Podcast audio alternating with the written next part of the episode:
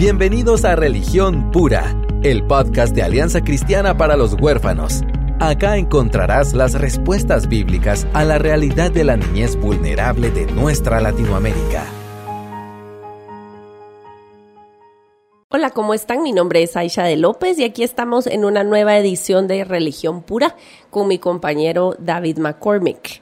Y siempre estamos súper agradecidos de la comunicación que recibimos alrededor del mundo y especialmente en Latinoamérica.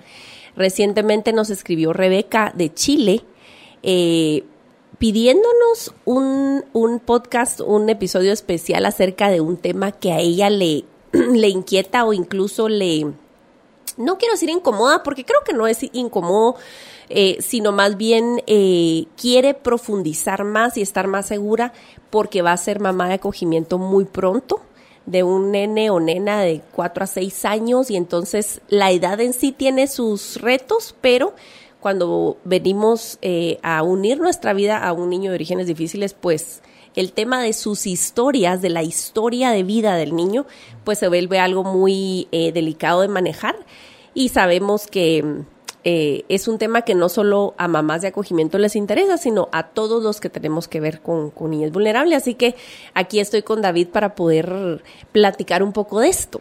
Sí, gracias Aisha. Em, yo siento que es importante, siempre estamos nosotros dispuestos a recibir sus comentarios, sus correos, sus mensajes y si podemos contestar, em, pues lo vamos, vamos a dedicar este tiempo para hacerlo y si no, pues vamos a buscar a la persona correcta.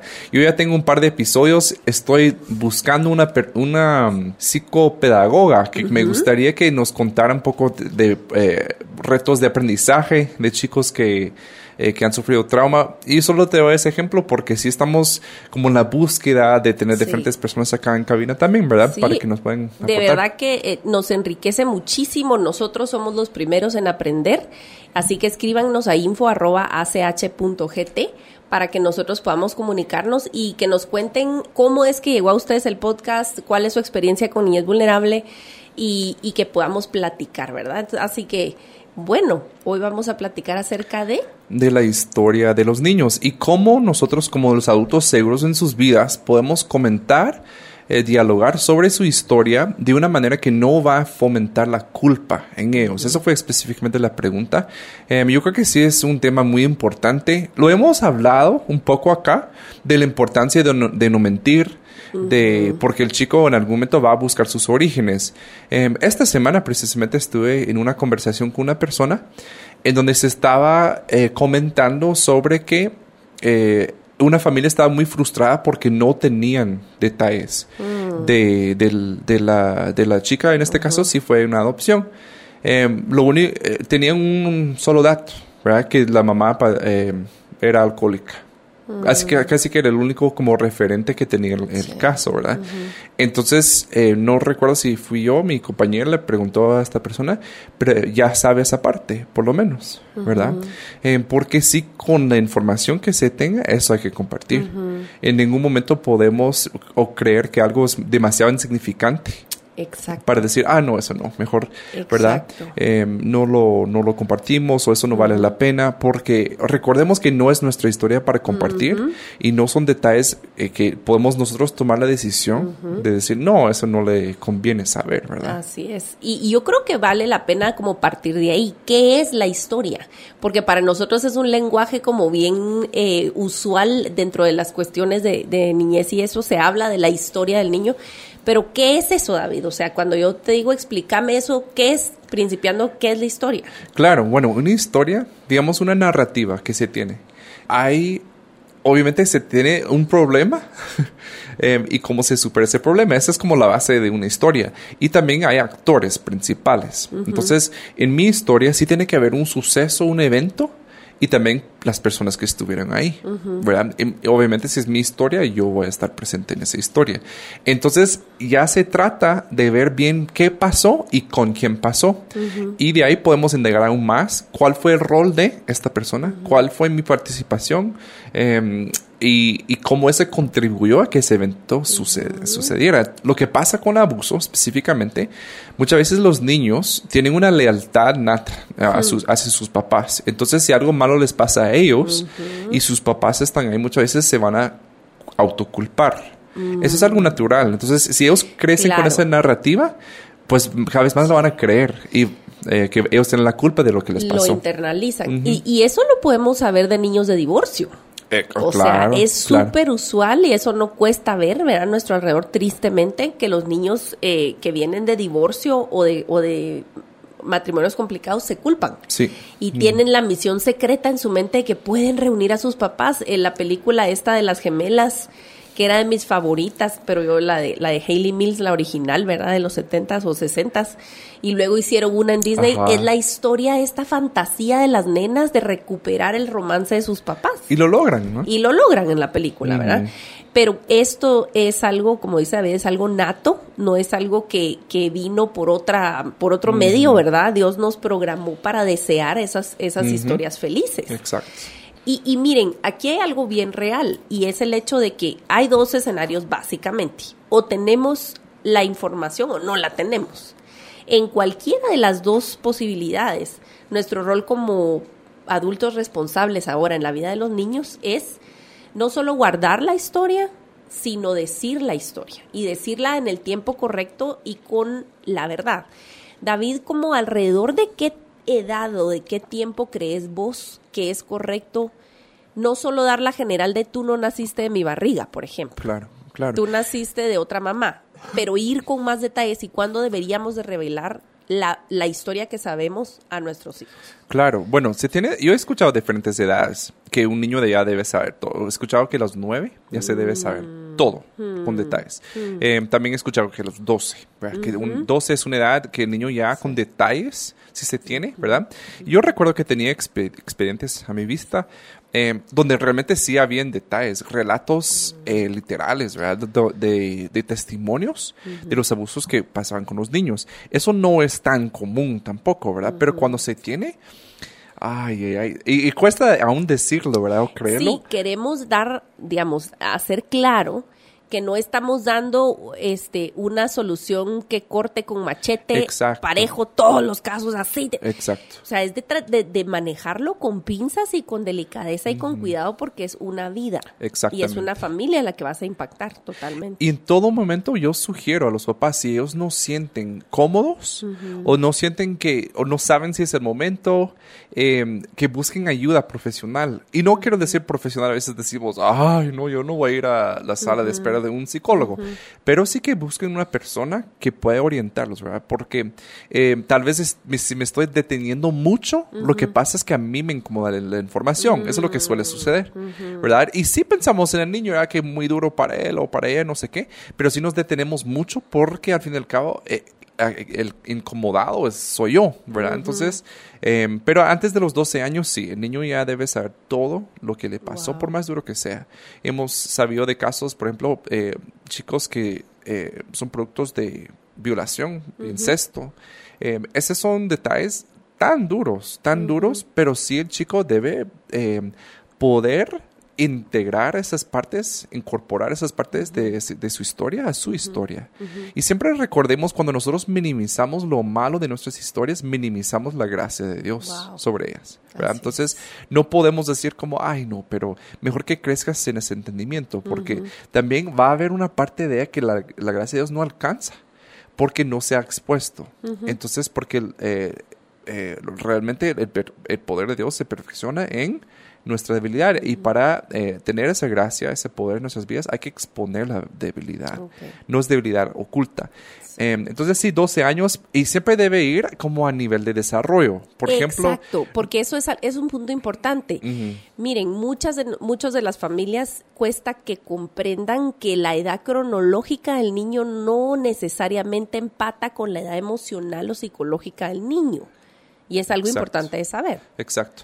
Pero les digo, eh, y el otro día unos amigos se estaban burlando de mí, de mí, eh, pero mis hijas ya usan, tienen cinco años, pero desde los tres les hemos enseñado, esa es tu vagina, ese es un pene, o sea, incluso ahora, y tal vez perdón, siempre pienso que alguien me va a denunciar, ¿verdad? Pero, eh, pero ya incluso saben más o menos como el matrimonio y sexo en términos muy generales, saben de, qué se trata.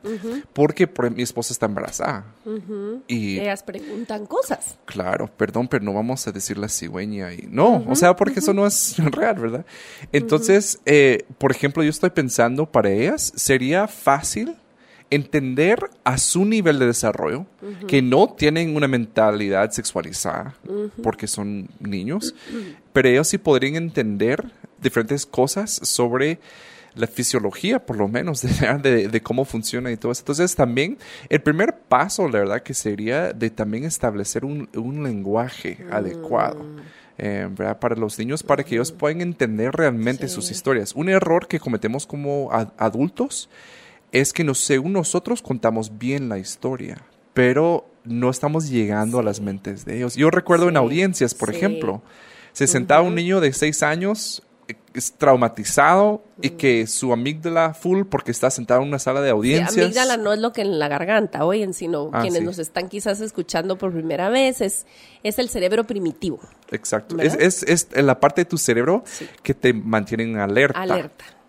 ¿Verdad? Entonces, este chico está en un, en, un estado de temor. Hipervigilante. Exacto. Entonces, el juez utiliza un vocabulario totalmente inadecuado para un niño en ese, en ese estado. Mm. ¿verdad? Entonces, no podemos esperar que un chico nos haya entendido. Así es. Entonces yo digo que también un error que muchas veces cometemos es que no logramos una comprensión. Sí, o, o, lo subestimamos o los sobreestimamos, ¿verdad? O sea, una o la otra, y realmente es ir caminando y haciendo preguntas al niño incluso. Exacto. ¿Verdad? Y, y mira, hay algo bien yo como mamá adoptiva te estoy viendo y digo, ay, ¿verdad? Porque tenés toda la razón, o sea, la incomodidad no solo es para el niño, el dolor no es para el niño, es para lo que implicará para tu familia el revelar detalles que vos sabés que van a provocar preguntas, enojo, más rebeldía. Tal vez tú decís, ay, alcanzamos una estabilidad en la familia, pero voy a revelar esto, otro que no sabe, y entonces va a venir otra etapa de reajuste, porque quiera que no te vuelven a ver como extraño, etcétera. O sea, realmente es evaluar a nosotros mismos, ir delante de Dios y Señor, decirle, Señor, tengo miedo de contar todo esto, ¿verdad? Ahora, ¿cómo, cómo manejas vos? Va, vos tenés ya, eh, por lo menos muchos de nosotros tenemos expedientes. No sé qué tan confiables sean todos esos expedientes, porque también sé que hay expedientes que no dicen toda la verdad o que es, un lío, ¿verdad? Pero digamos, tengo la información y yo decido, eh, eh, la gente realmente te pregunta, ¿cómo le hacemos? O sea, ¿cómo, qué? O sea, hacemos, vamos a tomar café, mi hijo, o te voy a hacer algo comer, sentate, te tengo que decir algo. ¡Pum! Se lo dejo ir. Mm. ¿Cómo, ¿Cómo le haces? ¿Cómo le puedes decir vos a una familia? Nuevamente, va a depender mucho de la edad del niño. Lo mejor, como con cualquier conversación, em, es que sea algo natural. Exacto. Porque yo te digo, Aisha, mira, Aisha, hay un tema muy importante que necesito hablarte. Así que te miro el próximo jueves. ¿Cómo te vas a sentir? No, yo agarro para carretera al Salvador, papaito. No, no, no. ¿Verdad? sí. ¿Por qué? Porque sentimos que hay una amenaza, hay información desconocida. Entonces, lo peor que nosotros podemos hacer es anticipar una conversación de estas mm. y decir, mira, hoy en la noche vamos a platicar de algo serio, ¿viste? Que estés orando. No, no hagas eso. Sobre todo sabiendo el, contexto de nuestros niños, ¿verdad? No, y yo lo puedo ver eh, en uno de mis hijos eh, el momento que yo como que eh, anuncio una conversación que va a suceder, se cierra. Y lo que quiero es que se abra. Entonces, si yo quiero compartir la información, tengo que buscar si puedo planear una forma natural. Exacto. Entonces, pero de verdad, no, nunca pueden decir, miren, es momento que hablemos de tu pasado, o vamos a hablar de tu historia, o necesito contarte algo sobre... No. Eh, por ejemplo, una manera bella sería y hay diferentes libros que yo puedo leer que incluso que tienen una historia parecida, ¿verdad? Y incluso hay cuentos veos para niños que con ese diseño, em, o sea, fueron escritos con ese, ese, esa mentalidad, que buscan dar una historia em, sobre, pues, cosas no tan bonitas, ¿verdad? Y de esa manera nosotros podemos hacer una pregunta abierta, siempre abierta al niño, porque si queremos, si vamos a hacer preguntas Sí. cerradas, vamos a recibir Respuesta cerrada. Exacto. Sí, no. Ajá. Y, Bonito, sí. feo. Yo no sé ustedes, pero a mí no me gusta tener conversaciones así. Entonces, si yo leo una historia y luego le preguntan, miren, eh, ¿cuándo fue la última vez que pensaste sobre tu propia historia? O sobre, o tal vez no tan así, ¿verdad? Tal vez no menciono la palabra historia ni siquiera, pero sí como, eh, ¿esta te recuerda de algo? ¿Verdad? Incluso miren, si uno es atento y realmente estás buscando la oportunidad, y lo hemos dicho en varias ocasiones, es, es un término que aprendimos en el Cuidadores Competentes en Trauma, de tirar piedritas al estanque. Exacto. sacar, picar vos el hormiguero, es decir, aunque el niño no te hable de cómo se siente o qué piensa o las preguntas que tiene, sabe que tú sos un lugar seguro para venir a hablar de su pasado si quisiera. Exacto. Entonces puede ser algo tan simple como una comida y uno de tus hijos dice, ay, es que a mí me gusta el sabor de estas nueces porque me recuerda a antes. ¿De qué, mi amor? ¿Dónde vivías? ¿Te acordás de la finca que estaba a la par? Es verdad, ahí ¿sabes por qué? Y si yo tengo un pedazo de información, se lo doy. Exacto. ¿Sabes por qué? Porque ahí recogían macadamias y entonces ahí tostaban y tú te acuerdas, ah, ya no me acordaba. Y eso es bueno. Es cierto. ¿verdad? Y te digo, yo lo hago constantemente y sí, me, sí se me encoge el estómago un poco. O sea, a mí como mamá adoptiva, yo no quiero acercarme a ciertos lugares, no quiero acercarme a ciertas comidas, a ciertas cosas, porque yo sé que detonan algo, eh, y, y, pero es mi responsabilidad. Porque Claro. como vos dijiste al principio, no me pertenece la historia de mis hijas. Claro. Eh, algo que nos ha ayudado bastante, a pesar de que a mí me incomoda, pero es algo que nos ha ayudado bastante, es que mi esposo conserva, él agarró de tarea en el proceso de las adopciones y gracias a Dios el hogar tuvo esa apertura, nos facilitaron varias fotos. Mm, y buscamos todo lo que pudimos y si no nos daban la original, mi esposo tomó foto y esa misma semana imprimió un álbum antes de que viniera a la casa para que ellas tuvieran las fotos que pudiéramos conseguir desde lo más chiquito posible, porque eso es una laguna bien grande que les afecta un montón no tener la información ni las imágenes que quizás sus hermanos, mis hijos biológicos sí tienen, ¿verdad?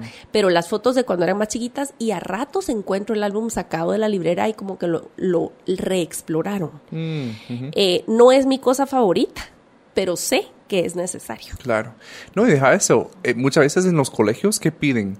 Bueno, eh, hoy yo quiero, quiere- queremos que traigan... su árbol genealógico, su tiempo de, su línea de tiempo.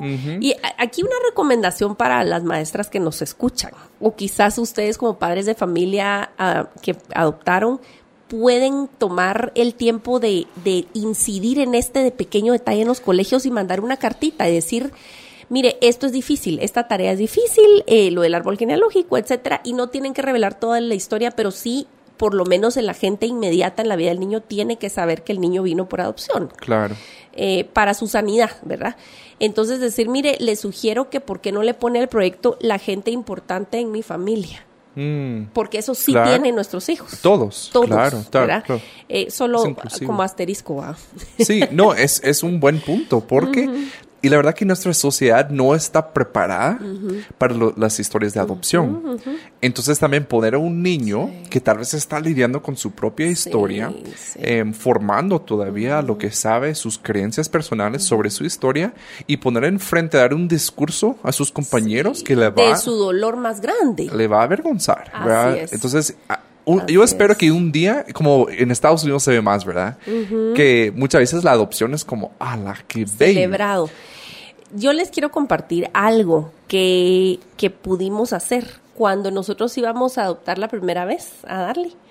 Eh, no que la hayamos adoptado dos veces, ¿verdad? Sino que la primera opción fue a darle, la segunda a Evi. Nos dejaron hacer algo en el colegio. Yo pedí que por favor me dieran chance con la clase de mis dos hijos biológicos, ¿verdad? Eh, Ana Isabel y Juan Marcos. Entonces fui a la clase, les llevé una presentación y les expliqué qué era adopción. Y en una, en un dibujo en el pizarrón les dije, ¿de dónde vienen los niños? ¿Verdad? Y, y entonces les dibujé y todo. No hubo nadie que me dijera que venían de otro lado más que de Dios. Este es un colegio cristiano. Claro. ¿ok? Entonces no es difícil conseguir esa respuesta. Pero les expliqué cómo la mamá biológica y cómo yo nuestros roles. Wow. O sea, así, sin pelos en la lengua. Y les dije, tienen preguntas. Y me preguntaron cosas. Sin mis hijos presentes, ninguno de los tres, en ese momento solo eran tres. Este, ¿y qué, ¿Y qué ayudó en esto? Que primero el bombardeo de preguntas fue para mí, no para ellos. Y segundo, em, puse, puse sobre la mesa algo que de todos modos no iba a ser un misterio. Eh, y, y, ¿cómo te puedo decir? Trillamos el camino, pues, eh, en el monte alto, pues, pasamos caminando en un terreno en donde tal vez no se había caminado. Y luego gente se me acercaba y me decía, ay, mire, estamos tan felices, mi hijo vino a contar a la casa que ustedes van a adoptar y con las palabras que son, ¿verdad? Claro, claro. Em, algo muy importante y, y fíjate que he estado cuestionándome algo y quiero confesarlo aquí en el podcast una hija del corazón que ahora es, eh, ella aboga, no sé cómo se dice advocate en español, porque no creo que haya una Sí. palabra, pero activista, pues, de la adopción en Argentina, me, me hizo pensar en algo. Normalmente nos encanta el término de que naciste de mi corazón y todo, y, se- y entendemos de dónde viene eso, o sea, sí, Ajá. excelente. Pero a cierta edad creo que los confunde a los niños decir nací del corazón de mi mamá, no de la panza. O sea, para ellos son muy concretos, depende de la etapa. Sí, Entonces- el cerebro no lógico no está muy desarrollado. Exactamente. Entonces creo que lo que dice David con, con, con lo de nombrar los- las partes del cuerpo, también podemos decir, mi amor, tú no naciste de mi barriga, naciste de la barriga de otra Sí. señora y eso se llama mamá biológica, pero ella te amó y te tuvo y ahora yo te amo y te cuido y hablar las cosas como son desde el principio, ¿verdad? Eh, pero bueno, en términos de contar la historia, hay algo que está pasando en nuestra familia actualmente y es que eh, cuando nosotros expandimos nuestra familia, mis cuñadas estaban todavía teniendo bebés, o sea, vivimos juntas las adopciones y ellas embarazos y bebés recién nacidos. Entonces, fue un milagro, fue algo bien lindo y providencial que yo veo para nuestra familia. El hecho de que mis niñas vieron el progreso, el proceso biológico que normalmente no habían visto, ¿verdad? En contexto de familia y cómo se cuida un bebé y cómo la mamá se queda con el bebé y le amamanta al bebé, eso no lo habían visto nunca. Entonces, para mí fue una bendición explicarles cómo sucede una familia. Y ahora esas bebés que nacieron están creciendo y están preguntando. Y en la refri tenemos muchas fotos y una de las fotos es de, las nenas en, su, en el lugar donde crecieron. Y aquí está Evelyn chiquita, ¿sí? ¿Y dónde está? Entonces estamos contestando las preguntas con la verdad. Y eso provoca también que volvamos a desenterrar cosas que quizás no habíamos hablado, porque como vos decís, para mí está, ah, bueno, sí, ellas ya lo saben, pero mi hija no es la misma hoy que hace un año, Claro, que hace dos, que hace cierto. cinco cuando vino. Entonces nuestro tiempo es diferente que un tiempo, que en el tiempo en la mente del niño. Y vale la pena que nosotros, no es suficiente decir, ya lo hablamos una vez y, y que perciban que yo siempre estoy nerviosa alrededor del tema, sino que sea un tema constante y entonces ellas mismas tienen la, la, cada quien con su personalidad se acerca o incluso en la mesa, ¿verdad? Porque una de ellas es así, muy así, preguntan cosas de su pasado, estando quien esté. Todos. Ahora bien, sí, y yo, qué bueno que lo mencionaste, Aisha. Eh, En cuanto a la, eh, la temporalidad o eh, el tiempo de contar las cosas, yo creo que es, es un balance también, ¿verdad? No hay que, siento yo, contar la historia como, bromeamos hace un rato fuera de micrófonos, Sí.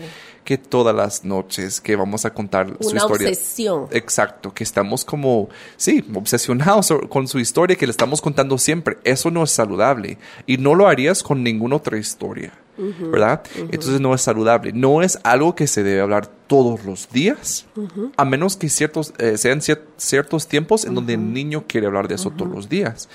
Pero el hecho de que tú seas una familia adoptiva no es que en tu casa Eso reine, ese sea, Eh, somos familia eso adoptiva. no, sí, eso no es tu identidad Exacto. en sí como fa- eh, familia, López García. ¿Verdad? O sea, hay otros factores y hay otras facetas bellas, ¿verdad? De tu familia. Y no solo es la adopción, es una parte, pero no es el todo. Entonces tampoco podemos hablar del caso, o sea, siempre. Y yo sé, por ejemplo, nosotros, nuestras familias, nosotros estamos full metidos en esto de niños, right? Y nuestros hijos lo saben. Entonces hay un balance también aún para nosotros que tenemos que mantener esa, ese cuidado, que tampoco se vea que, que nuestra vida esté como girando alrededor de su historia. Em, pero por otro lado, yo creo que más se comete errores al otro lado del espectro, que no se habla nunca. Y ese tema, ese tema, bueno, lo abordamos una vez y ya, como tú decías. No, sí es algo que se debe hablar y provocado por los papás también. Sí, con, naturalidad, pues. Sí, pero con cierta regularidad. No es algo de como, bueno, le hablé cuando tenía tres y hasta cuando tenga 18, ¿verdad? Porque realmente, como tú dices, el cerebro ya no es el mismo. Em, por ejemplo, grandes cambios suceden de 0 a 5, otra vez de 12 a 16. Son cambios gigantescos en el cerebro y en cada etapa de desarrollo el niño necesita entender su forma según lo que ellos entienden en ese momento. Entonces, de una forma creativa, sí hay que, tocar el tema, ¿verdad? Em, como me gusta, no recuerdo quién lo dijo, pero alguien lo dijo. que no, fuiste vos. No fui yo, ni vos. que es, eh, los chicos solamente te van a hacer ah, las preguntas que ellos tienen la confianza de hacer, ¿verdad? Entonces sí es importante nuestra postura ante todo. Y si nos sentimos incómodos sobre, con algo, ¿saben qué podemos hacer? Ir a terapia. Mm. Buscar ayuda profesional nosotros, porque obviamente algo que nos incomoda de su historia y se necesita atención. Yo necesito a alguien que me guíe, que me acompañe para ver cómo supero esto. Em, incluso eh, hay diferentes tipos de terapia eh, que se puede hacer es importante realmente si queremos ver los cambios que, deseamos en nuestros niños, estamos, eh, tenemos que preguntarnos si estamos dispuestos a tomar los pasos para llegar a eso. Entonces, sí les animo, si no han tenido esa plática ya en varios años, que lo tengan, que, vean, que oren más que todo, que Dios prepare ese, ese terreno. Em, y que ustedes tengan esa plática nuevamente de una forma, ¿verdad? Tal vez de poner una, una película que trate de la adopción, ¿verdad? De alguna manera introducir el tema otra vez. O si ustedes tienen una relación así abierta con sus hijos, digo, mira, eh, debemos hablar de esto, ¿verdad? Va a depender mucho del niño, como tú decías. Hay unos que en la mesa lo hablan abiertamente y otros que necesitan un poco más de tacto. Así es. Y la verdad es que si le pedimos al Señor, Él va a proveer él siempre provee la oportunidad, el, el, tono. Em, hay ratos donde estás en el tráfico a solas con uno de los niños y es, es buen momento de volver a, hacer buenas preguntas, ¿verdad? Como vos decís, no es así como, vamos a hablar ahora de tu origen, vamos a hablar de tu familia biológica. Pues no, necesariamente no, pero, pero sí de, de cómo se sienten al respecto de tal o cual cosa. Pasa tan a menudo que, que te ven y, y te ven, ven a todos juntos y comentan, ¡ala! Esta niña, la mayor, ¿verdad? Para nosotros, es igualita a ti. Que, ay, qué igual. Pues no lo voy a negar. O sea, sí, ¿verdad? Es así. Pero quizás en esos, en eso hay oportunidad de, de comentar o de abrir paso para a quien me, a quien me pareceré yo mami, me dijo una vez mis hijas, una de mis hijas chiquitas pues mi amor de plano tiene que ser que alguien en tu familia tiene esto o esto, esto. En fin, maneras de hablar hay. Hay, sí, y como dice Aisha, de no, no subestimemos la oración. Eh, ante todo, ¿verdad? Em, y, hablamos en un episodio anterior, cuando hablamos de la Navidad, que puede ser una etapa donde el tío imprudente hace un comentario o algo así, ¿verdad? Entonces, em, tal vez también es una buena época para hablar. Y no, no, no creamos que tenemos que contar toda la historia en una sesión. ¿verdad? Pero un detalle, como decía Aisha, ¿verdad? Eh, un aspecto, pero realmente que sí estemos conscientes eh, y, que ellos vean que sí hay cierta comodidad en nosotros con sus, historias. Sí. Y bueno, y específicamente con el tema de culpa, porque eso es algo, porque hemos hablado un poco más de adopción. Pero, por ejemplo, la historia incluye abuso, negligencia, o tal vez no hay muchos detalles, no se sabe qué pasó. Exacto, o digamos cuando ha habido que el niño está consciente que hay más hermanos y él está contigo. Sí, qué duro. O sea, eso es algo que aunque el niño no comente, de verdad es algo que acarrean en su corazón. Yo recuerdo que me impactó muchísimo la, un encuentro que tuve con una mamá yo creo que le he contado alguna vez acá, pero ella se me acercó con, con su hija adolescente y, platicando conmigo y según ella todo estaba ya como resuelto. Y me comentó que había dado una bebé en adopción. Mm. Y, la, y la niña se acordaba de eso a pesar de que había sido cuando era chiquita y se puso a llorar enfrente de mí, como que sintió como mi mamá lo está hablando y aquí ahí está ella y yo voy a llorar, o sea, me voy a, ella sintió, ¿verdad? Que podía llorar, lloró y la mamá se sorprendió, mi hija, pero pero todo está bien, ella está bien. Y le dije, mm, no, ella necesita, ella tiene derecho a tener acceso a su hermana y si usted tiene información y todo, esto no es un capítulo cerrado, ¿verdad? No, claro. Claro, es duro, es muy duro. Entonces, ¿qué podemos hacer si hay un chico, por ejemplo, que es adoptado como bebé? Mm. Eh, y tal vez no se tiene todos los antecedentes, no se sabe qué pasó, los detalles son escasos. Eh, pues, en primer lugar, hay que hablar de los detalles que se, que se tenga como decía ese caso, que solo un, un detalle, solo se sabe un dato de la mamá y no es agradable, pues la chica tiene que ir construyendo ese perfil de su mamá sobre ese detalle. No es lo mejor, ¿verdad? Pero es lo único que hay. Porque como decía, para hacer sentido de tu historia tienes que hacer sentido de los actores, mm. ¿verdad? O sea, no puedo tener una, una figura tan ambigua en mi historia y tener sentido en mi historia. Entonces, eh, no estoy diciendo que inventemos cosas, porque eso nunca debemos hacer, ¿verdad? De plano era muy amable y tal vez le gustaba caminar. No, eso no debemos hacer porque eso no ayuda. Algo que sepamos que es real. Por ejemplo, si ella sabe que era alcohólica, ¿qué cosas son comunes en, en una persona alcohólica? que pueden relacionarse con su historia. Sí, seguramente ella venía de un lugar difícil como niña, ¿verdad? Entonces, eh, por ejemplo, ahí se puede hablar mucho de que Em, tal vez no se tiene todos los detalles de su pasado, pero ella tiene la posibilidad de, como romper ese ciclo de alcoholismo en su familia biológica y ella puede hacer la diferencia. Entonces, cosas así que da esperanza. Em, y, y primer lugar, bueno, no, en primer lugar, ya tuvimos como cinco primeros lugares, pero nosotros debemos saber que nosotros no tenemos que tener la respuesta correcta. O sea, Dios no nos llamó a esto para que nosotros tengamos todas las técnicas y prácticas y respuestas correctas. O maquillemos la historia para sanar, ¿me entiendes? De esa manera superficial al niño. Ese no es nuestro rol. ¿Saben qué puede ser lo más impactante? Que en medio del vacío que se siente, que no hay información, tú estés presente y no te vas. Así es. Y no cambias de tema y no cambia tu lenguaje corporal porque estás dispuesto a afrontar lo más difícil. Eso puede ser el factor de sanidad más importante. Exactamente. Entonces no, no, creemos, no creamos que tenemos que generar, ¿verdad? Una historia. Si podemos y tenemos eh, los recursos para hacerlo, ándale, o sea, hay que, hay que, hay que ver cómo se hace. Pero si no, no sintamos que, ay, de plano Dios se le olvidó de, nosotros, o se olvidó de nosotros y nosotros estamos como recibiendo, ¿cómo se llama? El lado equivocado de este trato. No, ¿verdad? Eh, no tenemos que tener las respuestas. Dios no llamó a eso. En, Lo que sí nos llama a hacer en todo momento es amar.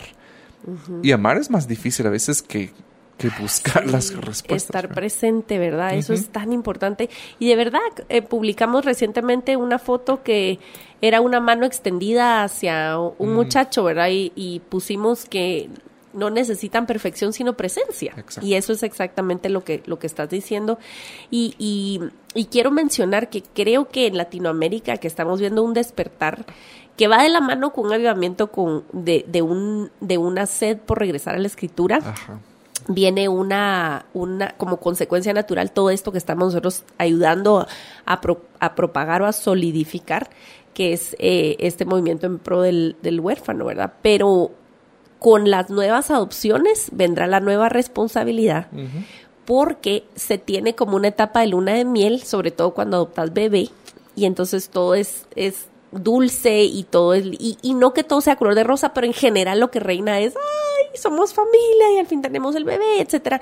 Y están creciendo estos nenes. Entonces vemos muchas familias con nenes de edad preescolar que presentan retos, no voy a decir que no, pero no es todavía de talla adolescente, ¿verdad? O mm. talla joven adulto. Y entonces em, vamos a, ahí sí que a seguir orando y, y a pedirle a la audiencia que es papá, eh, de acogimiento o, adopción, de niños pequeños que ustedes son los centinelas de esa historia. Ustedes son los responsables de, de picar el hormiguero y de, y de soportar el dolor y, y, no solo soportarlo y llevar, ustedes no son los superhéroes, llevarlo al lugar correcto que son los pies de la cruz. Pero sí la iniciativa es de nosotros. Si nuestros niños son pequeñitos, vamos a tener no solo el privilegio de verlos crecer, pero de guiarlos en comprender y si no en comprender, en aceptar su historia. Mm.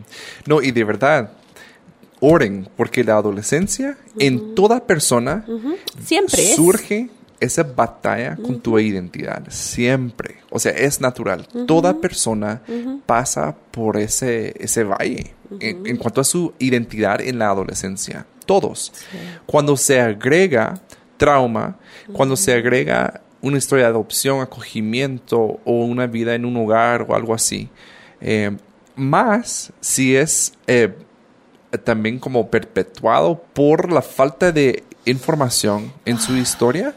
Miren, la batalla va a ser más grande porque tal vez se va a sentir que no se tiene todas las armas para, pelearla.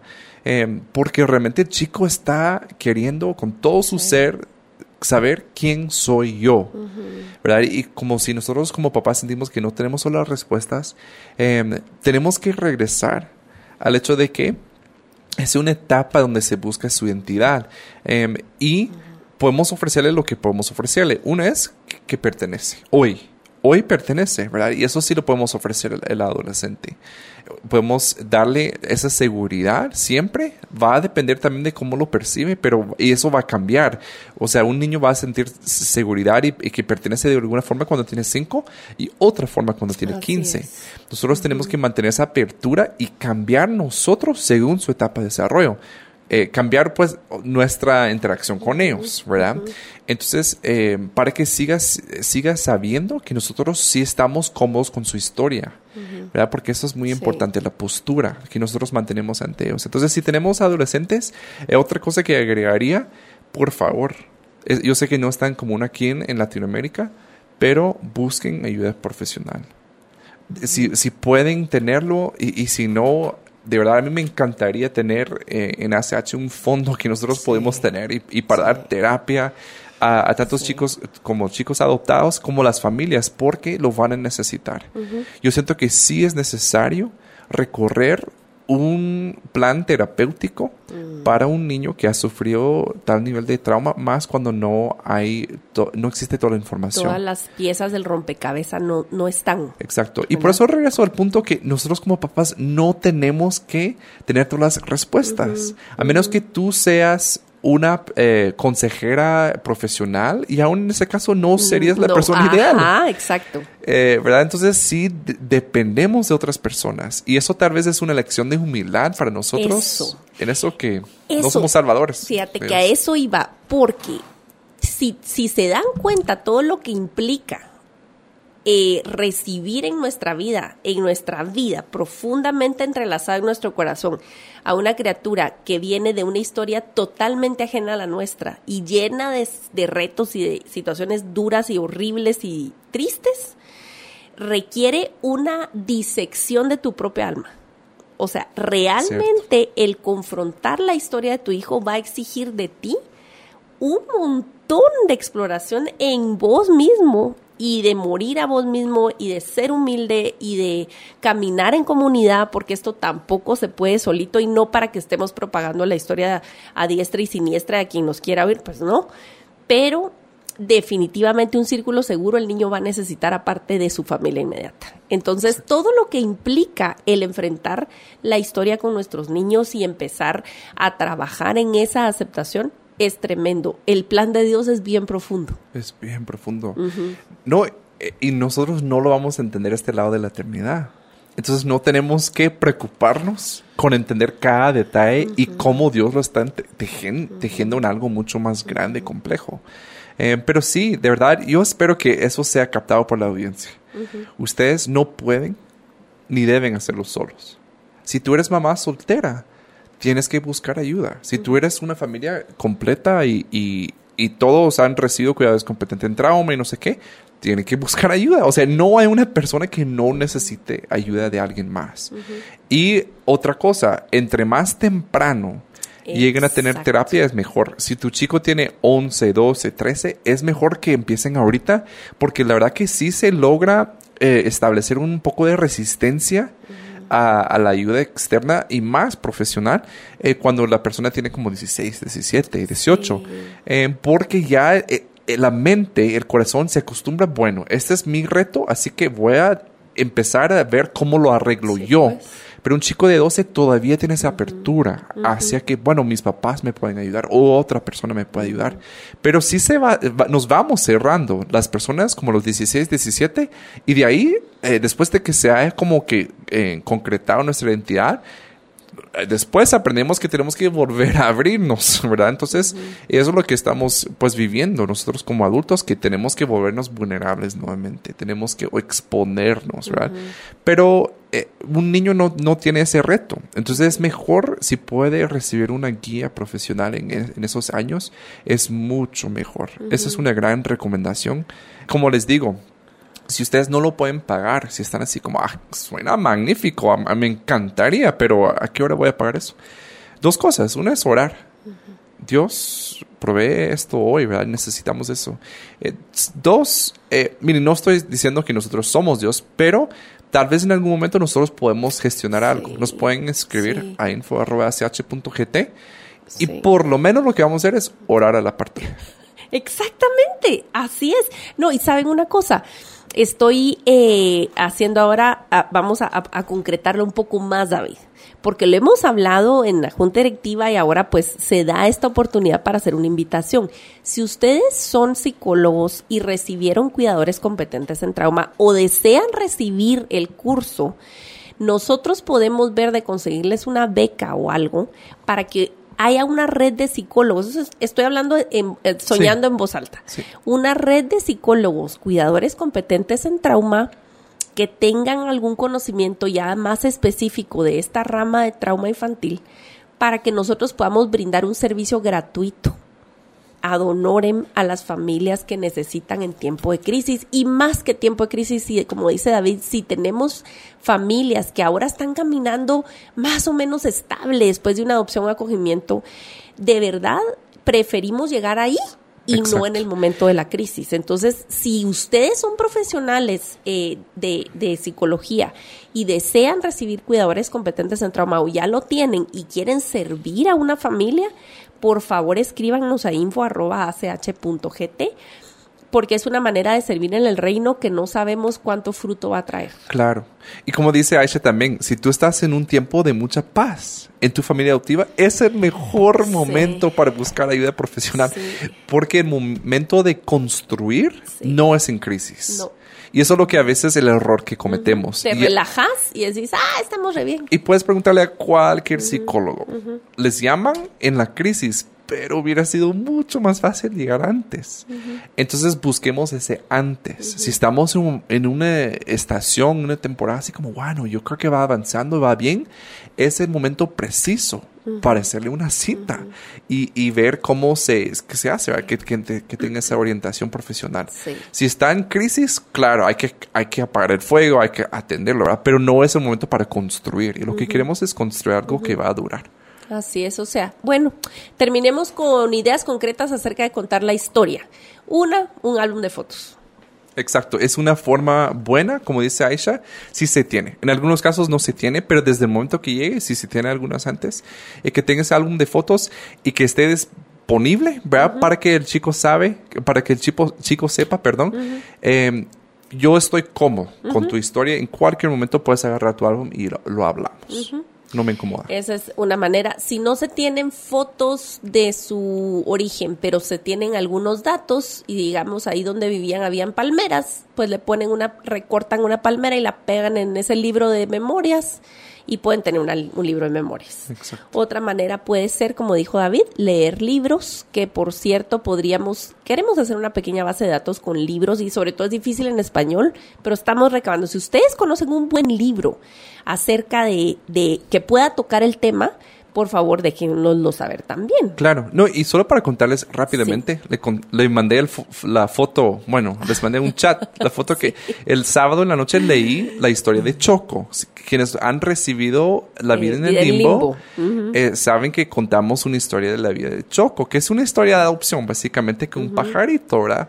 Pero sí introduce, obviamente, el tema de adopción. Y yo sí les pregunté después, ¿qué, ¿de dónde vino este pajarito? ¿Por qué creen que no tiene mamá? A tus nenas. A mis nenas. Les estaba contando esta historia y luego preguntamos y todo, ¿verdad? Y después les pregunté como, ¿qué es la adopción? Entonces una de ellas dice como, ah, es cuando tienes nuevos hermanos, que son hipopótamos y cocodrilos. si no saben de la historia, pues tienen que recibir el taller. Pero eh, sí, la verdad que es una manera tan buena de presentar estos temas. Entonces, no solo con los chicos adoptados, sino los hermanos biológicos. ¿Verdad? Una forma de sensibilizarlos. Si van a recibir un chico en su casa, que consiguen ese libro, porque... Eh, sí, es tan sencillo, ¿verdad? Entonces esa es otra. Otra podrían ser películas. Y hay películas que te salca, te brinca la liebre sin que te des cuenta. O sea, no sabías que era de adopción y ¡zas! Resulta que es la historia, es la historia de adopción de alguien. Una que nos encanta, bueno, a mí me encanta verla eh, para recordarme, sensibilizarme, es Blindside, ¿cómo se dice? Ay, eh, con Sandra Bullock. Con Sandra Bullock, la historia del jugador de fútbol americano. Copo de nieve. Eh, así se llama el chico. sí, miren, esa historia. Ay, cuando yo la veo, yo como que, ah, sí, estamos... En lo que estamos, sí, sí, sí, sí, totalmente. Pero sí hay diferentes formas, ¿verdad? Que Dios nos ha dado para, para seguir hablando de esto. De alguna manera también, eh, tal vez no es tan concreto, pero de seguir fomentando la curiosidad en nuestros chicos. Eh, porque... Ya la tienen, solo que tengan la paz de poder usarla, pues. Exacto, exacto. Y que seamos ese lugar seguro, las manos seguras donde pueden regresar a hacernos las preguntas más difíciles que tienen. Porque si no lo hacen con nosotros, ¿dónde lo van a hacer? Sí, recordando que no es personal ustedes. Es tan difícil, pero tener conciencia de que no es personal es súper importante. Sí, es muy cierto. Sí, porque a veces también eh, eh, creemos que se trata de nosotros. Mm. ¿Verdad? Y, creo que muchos empiezan la carrera de la adopción al acogimiento con un enfoque totalmente hacia ellos mismos y Dios va a usar esto para desmantelar, desmantelar, desmantelar. Perdón, lo puertorriqueño se me salió. desmantelar eh, cualquier ídolo que tengamos, ¿verdad? Que, que ni siquiera nos dimos cuenta que ahora construimos, pero el Señor es bueno y usa el quebranto de nuestros niños para quebrantarnos a nosotros. Exacto. Sí, y también para las mamás, sepan que si un chico estás recibiendo mucho de ellos, pueden saber que ellos no es, no es personal en el sentido que es que no te odian, pero tienen que proyectar ese enojo contra su mamá de, en alguna parte. Y obviamente sobre quiénes hombros va a caer ese peso.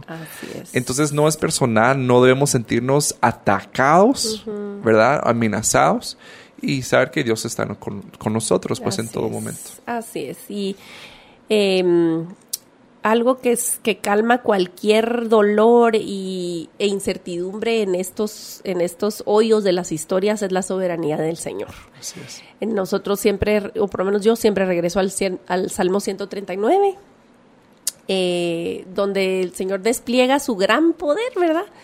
En demostrar que Él estaba presente en la creación de, ha estado presente en la creación de cada bebé, desde que es embrión, desde la concepción y conoce por nombre y todos nuestros días están escritos en su libro antes que pase uno solo de ellos. Entonces podemos descansar y nuestros niños pueden descansar en ese conocimiento perfecto de Dios. Em, en su soberanía, en su compañía, en los días donde ni ellos ni nosotros tenemos recuerdos ni conciencia, Dios sí. Dios guarda la historia de nuestras familias y de nuestros niños. Así es. Bueno, queremos agradecer nuevamente el mensaje que nos llegó. Espero que les haya ah, ayudado lo que hemos practicado acá. Y nuevamente, si ustedes tienen algún tema que quisiera que abordáramos aquí en el podcast, por favor nos puede escribir tanto en la página de Facebook o Instagram o Twitter. También hemos estado un poco más activos ahí. Em, pero también al correo info.ch.gt. Entonces les damos las gracias por estar con nosotros y les esperamos aquí la próxima vez. Gracias por acompañarnos en Religión Pura, el podcast de Alianza Cristiana para los Huérfanos. Alabamos al Dios de la Biblia quien nos adoptó en Cristo para habitar en familia. Y agradecemos la generosidad de Radios Frater, quien nos recibe en sus estudios para realizar esta producción. Hasta la próxima semana.